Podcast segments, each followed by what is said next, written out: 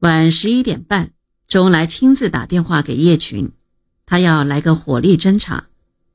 据汪东兴的回忆，周恩来与叶群做了如下对话：周恩来问叶群：“林副主席好不好呀？”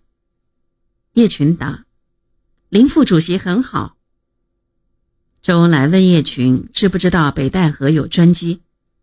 叶群一开始骗周恩来说他不知道，稍微停了一下，叶群又说：“有有一架专机是我儿子坐着来的，他父亲说如果明天天气好的话，他要上天转一转。”周恩来又问叶群：“是不是要去别的地方？”叶群脑子反应很快，回答周恩来说：“原来想去大连。”这里的天气有些冷了。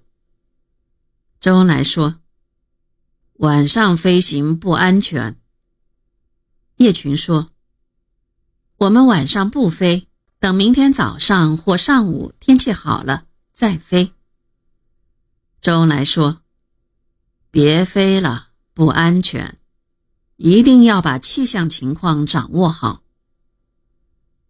周恩来最后说。需要的话，我去北戴河看一看林彪同志。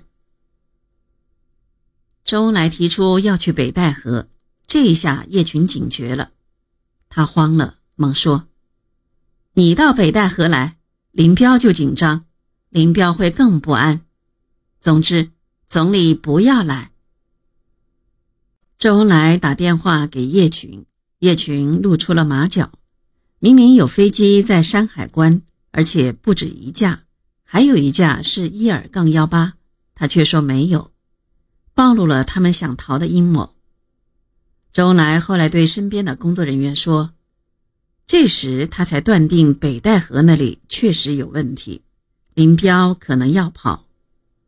为防止林彪他们逃跑，周恩来立刻打电话给李作鹏说：‘停在山海关机场的二五六号专机不要动。’”要动的话，必须由我黄永胜、吴法宪和你四个人一起下命令才能飞行。